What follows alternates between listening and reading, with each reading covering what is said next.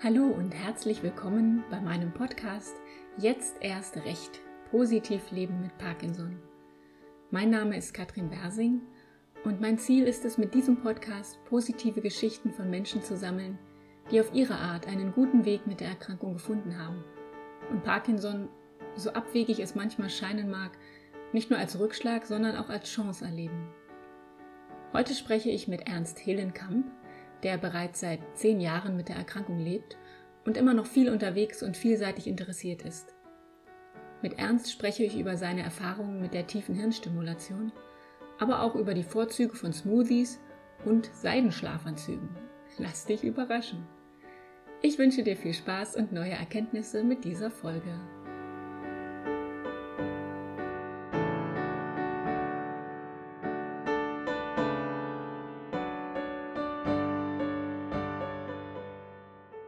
Hallo lieber Ernst, ich sende dir viele Grüße von Münster nach München und ich freue mich, dass du heute bei mir im Podcast bist.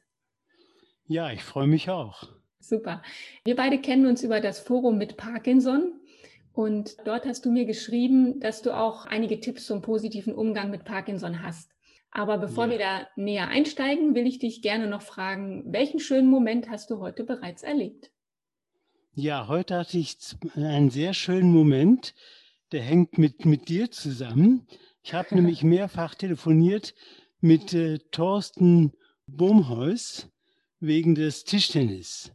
Ah, also, super ich hatte äh, ihm heute oder gestern eine E-Mail geschickt, dass ich mich auch dafür interessiere, weil auf der Landkarte stehe, habe ich gesehen, dass München äh, da noch gar nicht vertreten ist und ich wollte das eben ändern und hier auch so eine Gruppe aufmachen. Und ja, das hat wunderbar. ihn natürlich auch sehr gefreut und wir hatten gleich einen guten Kontakt. Er ist ja auch äh, genau wie ich äh, Unternehmensjurist und äh, das war eben ein sehr schöner Moment von, von heute. Das hört sich doch gut an. Schön, dann gibt es ja bald eine Gruppe von Ping Pong Parkinson in München. Das äh, hoffen wir, ja. Ja, wunderbar. Das finde ich klasse, wenn das schon was bewegen konnte, unser Podcast. Mir ist es ja immer wichtig, bei meinen Interviewgästen auch in erster Linie den Menschen hinter der Erkrankung zu sehen, denn ähm, ich finde, wir sind ja so viel mehr als nur Parkinson. Was kannst und möchtest du uns denn von dir erzählen? Ja, vielleicht kurz. Mein Name ist Ernst Hillenkamp. Ähm, ich bin 68 Jahre alt und von Beruf äh, Jurist. Ich war Syndikusanwalt bei der Hypovereinsbank hier in München und ich bin verheiratet, habe einen Sohn und äh, lebe mit denen hier in unserer Wohnung im schönen München, im Münchner Süden. Ja, vielleicht erzähle ich kurz, wie das bei, bei mir war mit meiner Parkinson-Entwicklung und Geschichte. Bei mir wurde 2010 die Diagnose gestellt und äh, da war ich dann äh, 57 noch und äh, das fing so an, dass ich äh, ein leichtes Zittern hatte, dann Schulterschmerzen, ein verändertes Schriftbild und so ein etwas unrundes Gangbild. Und dann bin ich zu meinem Hausarzt gegangen und der hat dann gleich gesagt, ach, ich hier näher, mich näher an Ihnen rumdoktere, dann schicke ich Sie lieber gleich zum Spezialisten. Der hat das offenbar schon sofort er erkannt. Dann bin ich zu einem von ihm empfohlenen Neurologen gegangen und der hat dann diesen DAT-Scan veranlasst, den auch viele andere wohl schon gemacht haben. Da war es dann ziemlich schnell klar, dass es Parkinson ist. So, und zu, zu der Zeit ging es mir aber noch gar nicht so schlecht. Und diese Diagnose hat mich jetzt nicht so umgehauen, wie das vielleicht bei anderen der Fall ist, weil ich ja noch weiter meiner Arbeit nachgehen konnte, was ich ja auch gerne gemacht habe. Und dann äh, war es so, dass ich äh, noch drei Jahre gearbeitet habe äh, und dann eine Vorruhestandsregelung mit meinem Arbeitgeber aushandeln konnte. Und äh, seit 2013, Ende 2013, habe ich dann aufgehört zu arbeiten, weil ich merkte auch, dass das zunehmend schlechter wurde, Zittern und äh, das Gangbild fiel dann immer mehr auf. Und wenn man dann so juristische Verhandlungen führt, da geht es ja meist um widerstreitende Interessen, das merkte ich dann, dass ich dann da stärker zitterte und war dann froh auch, dass ich aufhören konnte. Und dann wurde es im Laufe der Zeit eigentlich doch immer schlechter, was sich vor allen Dingen in den Off-Phasen bemerkbar machte, weil ich, ich hatte so das Gefühl, ich kann jetzt gar nichts mehr machen während der Off-Phasen. Mhm. Und dann hat mein Neurologe gesagt, ich soll doch mal über die tiefe Hirnstimulation nachdenken. Ja, und, das finde äh, ich, finde ich sehr spannend. Da würde ich auch direkt gerne einhaken wollen. Ähm, und da hatten wir ja in unserem Vorgespräch schon per Telefon hatten wir schon ein bisschen drüber gesprochen, dass äh, diese THS wird die ja genannt, also die tiefe Hirnstimulation. Und das ist ja umgangssprachlich ein Hirnschrittmacher, sagt man. Ne? Und ja. viele Menschen, die bereits länger erkrankt sind, stellen sich ja irgendwann diese Frage, ne, ob und wann so eine tiefe Hirnstimulation Sinn macht. Und da finde ich jetzt spannend, warum hast du dich dafür entschieden und was waren deine Hoffnungen, aber vielleicht auch deine Bedenken im Vorfeld? Also zunächst mal, wenn man sich ein bisschen damit beschäftigt, dann weiß man ja, dass einem zwei Kö äh, Löcher in den Kopf gebohrt werden. Und das klingt erstmal ziemlich gruselig. Dann habe ich aber gedacht, weil er sagte, das ist ganz harmlos, das können machen ganz viele. und äh, zu Anfang hatte ich gedacht, nee, das mache ich nicht. Also viele äh, Parkinson-Patienten, die ich so kenne, die sagen auch, nee, das kommt für sie überhaupt nicht in Frage. Ich lasse mir doch dann nicht in meinem äh, Gehirn rumfummeln. Äh, und. Äh, aber diese Bedenken hatte ich eigentlich nicht, sondern ich dachte, wenn irgendwann ich jetzt noch was irgendwie verbessern kann in meinem Leben, dann muss ich es jetzt versuchen. Denn wenn man zu alt ist, dann machen die das oft gar nicht mehr. Ich glaube, so die Grenze ist so bei Anfang 70. Ah ja, okay. Und äh, dann dachte ich, jetzt oder nie. Eigentlich der Hauptgrund, es zu machen, war, dass ich einfach das Gefühl hatte, ich kann, es wird schlechter, die On-Phasen werden kürzer, weil die Medikamente nicht mehr so richtig wirken. Hm, und dann hatte ich eben auch, das habe ich jetzt auch manchmal noch, solche Überbewegungen. Und dann habe ich mich also dazu ent entschlossen und hatte mir das Universitätsklinikum Großhadern empfohlen. Dann bin ich dahin, habe mich bei dem vorgestellt und dann ging das Ganze so seinen Weg. Er hat dann mir das genau nochmal erläutert, wie das funktioniert und mir diese Sonnen gezeigt, die einem da eingepflanzt werden im, im Gehirn. Und dann zog sich das doch noch mal eine Zeit lang hin, weil es dann waren erst Osterferien, dann waren Pfingstferien. Schließlich sagt dann, ja, im Herbst geht's dann los. Wenn ich jetzt so zurückdenke, das Schlimmste war eigentlich, dass die Operation zunächst mal doch nicht stattfand. Äh, das läuft so ab, dass äh, das also nicht nur ein Arzt macht, das sind sondern immer zwei. Es gibt einen Neurochirurgen, der macht die eigentliche Operation und der Neurologe, der ist auch dabei und sagt dann, wie die, äh, wo die Sonnen genau platziert werden sollen. Ah ja. So, und dann bin ich da eines Montags morgens da angekommen. Da werden noch verschiedene Untersuchungen gemacht und alles mögliche. Und dann muss man die Medikamente zwei Tage vorher absetzen, weil die Operation wird bei äh, Bewusstsein durchgeführt. Allein diese Vorstellung ist schon etwas gruselig. Ja, das stimmt. Aber wenn ich so zurückdenke, das Schlimmste war, wie gesagt, dass die Operation dann nicht stattfand. Und zwar deshalb, weil der Neurochirurg äh, in der Nacht vorher einen Notfall hatte und mehr als fünf Stunden äh, dürfen die nicht operieren. Und dann hieß es dann, nachdem ich da morgens schon fertig gemacht war mit diesen Operationshemdchen und diesen ganzen Geschichten, heute passiert nichts. In München machen das immer in äh, zwei Akten. Und zwar mittwochs äh, setzen die diese Sonne ins Gehirn und freitags wird dann bei Vollnarkose äh, der Schrittmacher eingesetzt, äh, unterhalb des Brustbeins. Und das ist aber nicht überall so. In manchen machen es auch alles in einem Tag. Hat wie, wie alle Vor- und Nachteile. Ja, und das, und das Problem war ja, dass du schon die Medikamente so lange abgesetzt hattest, ne? Genau. Und dann Ach hat man mich erstmal nach Hause geschickt. Dann konnte ich mich überhaupt nicht mehr bewegen. Meine Frau hat schnell einen Rollstuhl besorgt. Äh, und dann musste ich also die ganze Woche warten. Und diese Woche war äußerst unangenehm. Das kann und, ich mir vorstellen. Äh, und dann, hm, aber in der nächsten Woche ging es dann endlich doch los. Die Operation wie gesagt, bei äh, Bewusstsein und zwischendrin fragen die dann immer, bewegen die Arme und Beine, ob man da äh, Reaktionen zeigt. Dann lief die Operation aber dann, wie ich hörte, dann auch erfolgreich ab. Das war der, war der Mittwoch dann und am Freitag wurde dann auch der äh, Schrittmacher eingesetzt. Dann wurden noch ein paar Tests, äh, Testungen nachher gemacht und dann hieß es, ja, ich soll auf jeden Fall eine Anschlussheilbehandlung machen. Und äh, da hat man mich nach Bad Tölz geschickt. Da sollte dann nochmal eine Feineinstellung erfolgen. Man muss sich das so vorstellen, der Arzt hat dann noch so, so eine Art kleinen Laptop vor sich und wird dann mit meinem Schrittmacher verbunden und kann den dann noch genauer und feiner einstellen. Und das hat man dann auch in Bad Tölz versucht, wobei ich da eben nicht so gute Erfahrungen gemacht habe.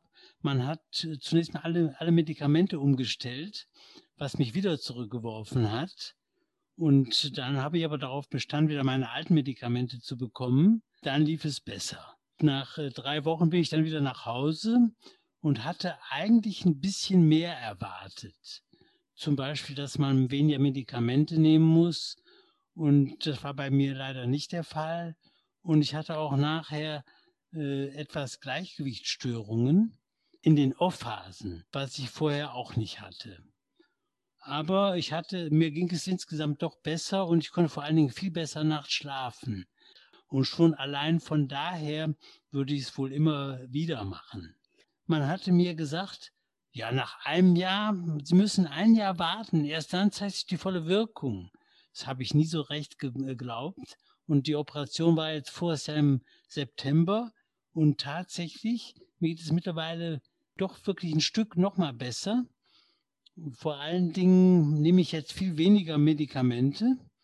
Und, ah, tatsächlich, äh, ja.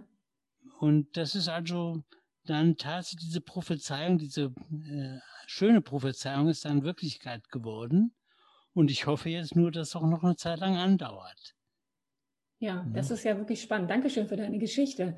Ich glaube, das wird für so manchen auch eine ganz gute Hilfe sein, der vielleicht vor dieser Entscheidung steht, mache ich es oder mache ich es nicht. Man sollte auf jeden Fall äh, sich irgendwie eine, eine Klinik suchen, wo man viel Erfahrung hat. Da kann man durchaus im Internet finden, äh, wie viele Operationen die jährlich haben.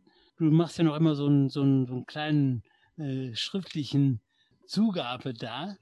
Genau, die, und, äh, die Shownotes, ja. Das, da kann ich dir ja nochmal den Link dazu schicken. Genau, und, gerne.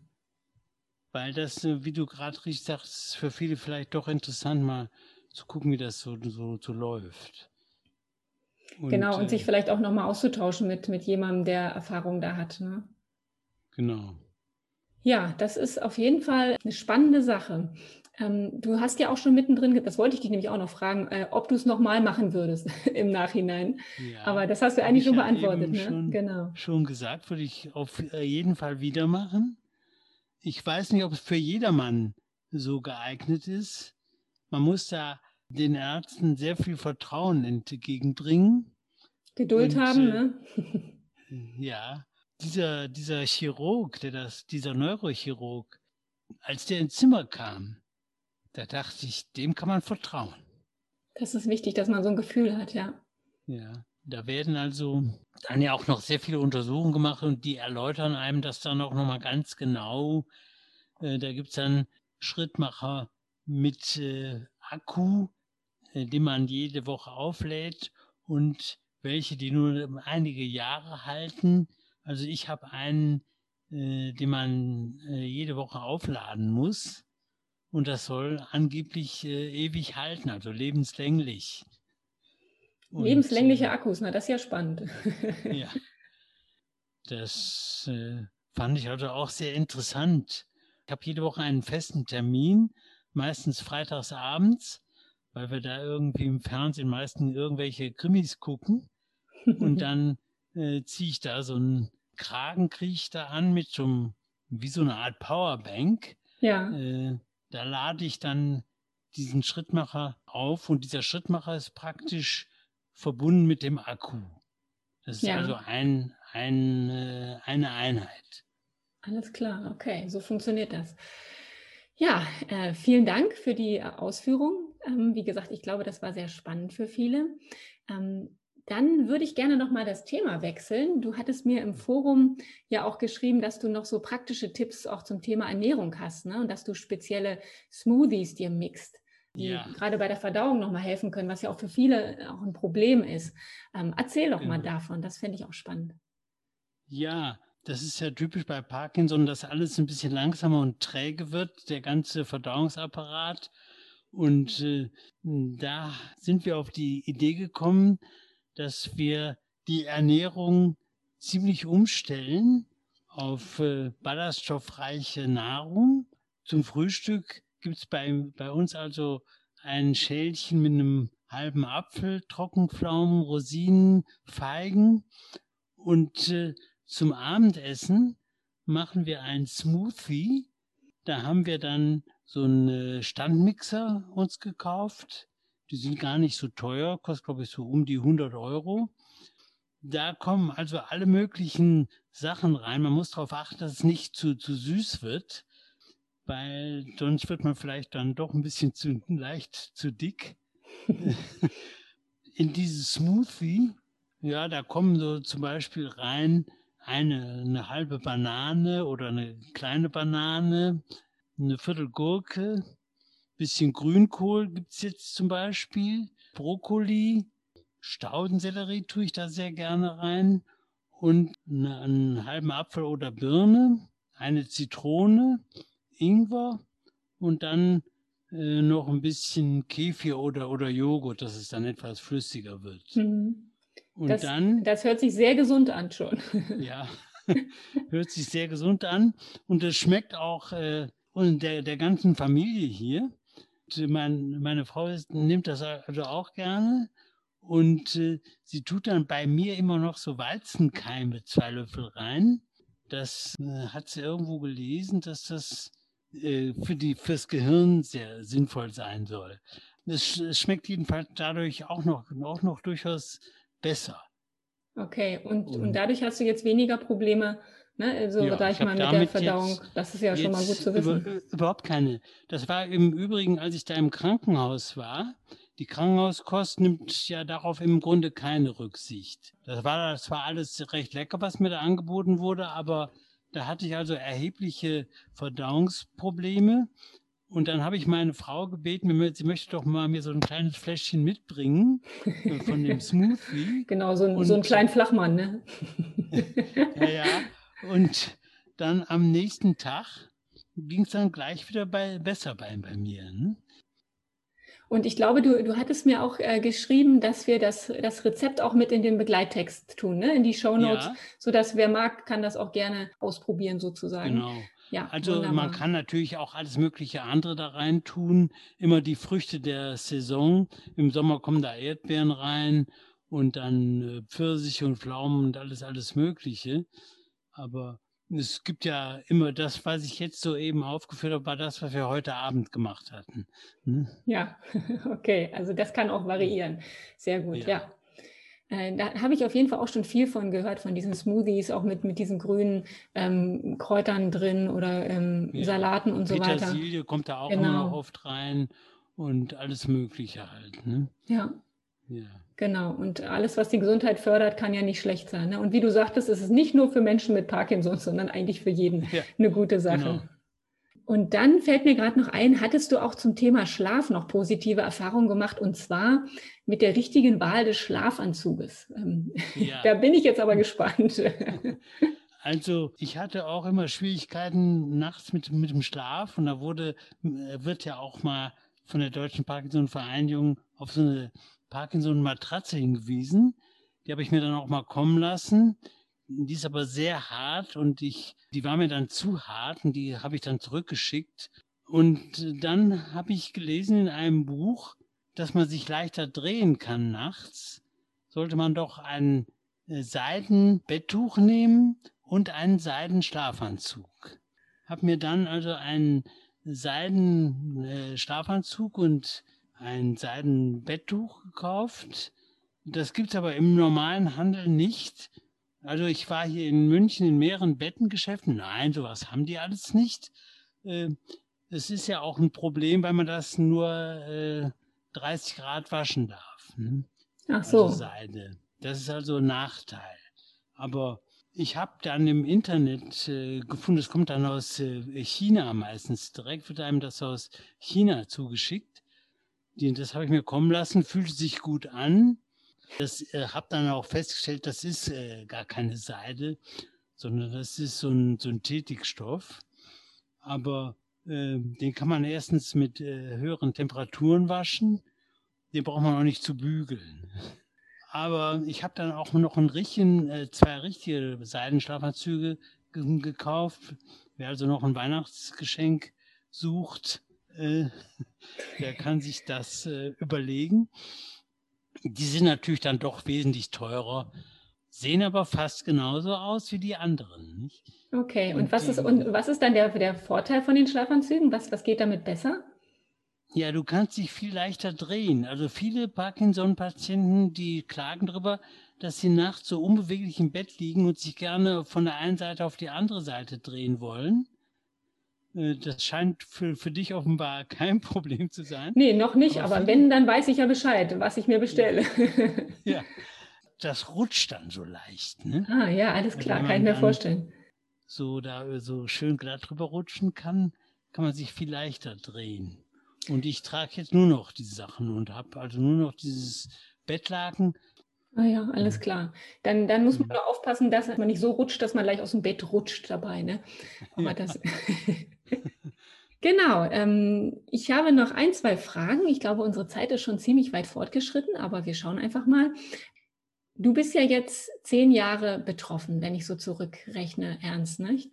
Ähm, ja. Würdest du sagen, dass das Leben mit Parkinson auch nach zehn Jahren noch lebenswert ist für dich? Auf jeden Fall.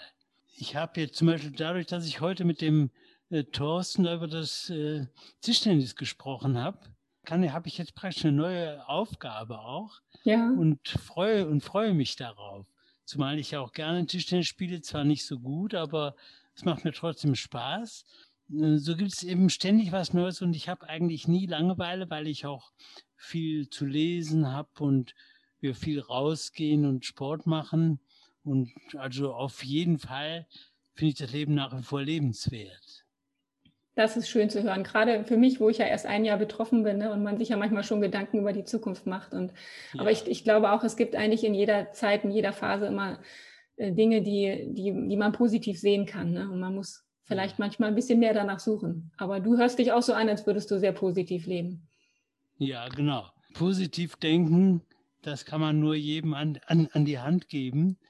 Natürlich habe ich auch so meine schlechteren Tage, das, das haben, haben wir alle mal, aber das, das haben wir alle Leute genau. ohne Parkinson. Ne? ja, allerdings. Hm. Genau. Äh, kannst du sagen, wer oder was dir dabei hilft, gut mit der Krankheit zu leben? Ja, also meine, meine Familie natürlich. Also ich bin eigentlich im, sowieso ein ganz äh, zufriedener Mensch. So viel denke ich dann auch gar nicht drüber nach. Es passiert ja doch so viel, auch man kriegt so viel mit äh, durchs Fernsehen, durchs Internet. Ich bin den ganzen Tag äh, beschäftigt, freue mich jetzt schon auf den nächsten Sommer und hoffe, dass uns Corona dann etwas mehr Freiraum geben wird. Genau, das wäre schön, das hoffen wir alle. Ja, wunderbar. Ähm, ich danke dir ganz herzlich, Ernst, für das nette Gespräch, für deine Erfahrungen, ähm, die du mit uns geteilt hast. Wir hatten auch darüber gesprochen, dass wir deine E-Mail-Adresse in die Shownotes setzen. Wer möchte, kann sich gerne darüber mit dir austauschen, nicht? Ja. Ja, wunderbar. Lieber Ernst, viele Grüße nochmal nach München, einen schönen Abend und lass es dir gut gehen. Viele Grüße auch an deine Frau. Ja, vielen Dank, Katrin. Und vielen Dank, dass du diesen Podcast ins Leben gerufen hast. Dankeschön, das freut mich.